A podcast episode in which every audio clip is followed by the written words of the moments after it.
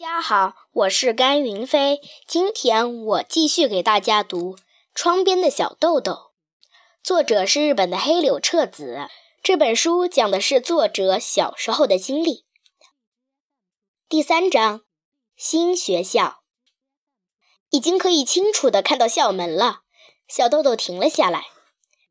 小豆豆以前的学校大门是气派的混凝土柱子做成的。上面醒目的写着学校的名字，可是这个新学校的大门却是用矮矮的树做成的，而且树上还长着绿色的叶子，从地里面长出来的门啊！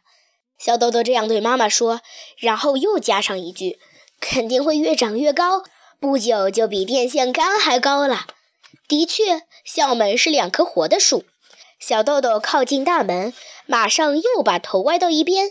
原来挂在大门上的写着学校名字的牌子，可能是被风吹的吧，已经歪到了一边。八学院，小豆豆歪着头念着牌子上的字，然后问妈妈：“八是什么意思啊？”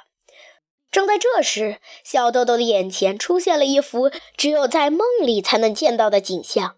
他弯下腰，把头钻进大门旁边的树木枝叶的空隙里。向大门里面张望，怎么会呢？真的见到了！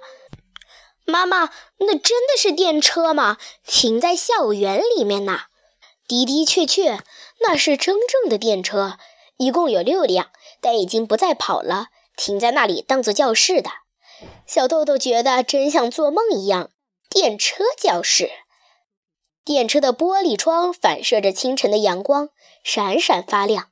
小豆豆的眼睛不由得一亮，脸颊上也焕发出快乐的光彩。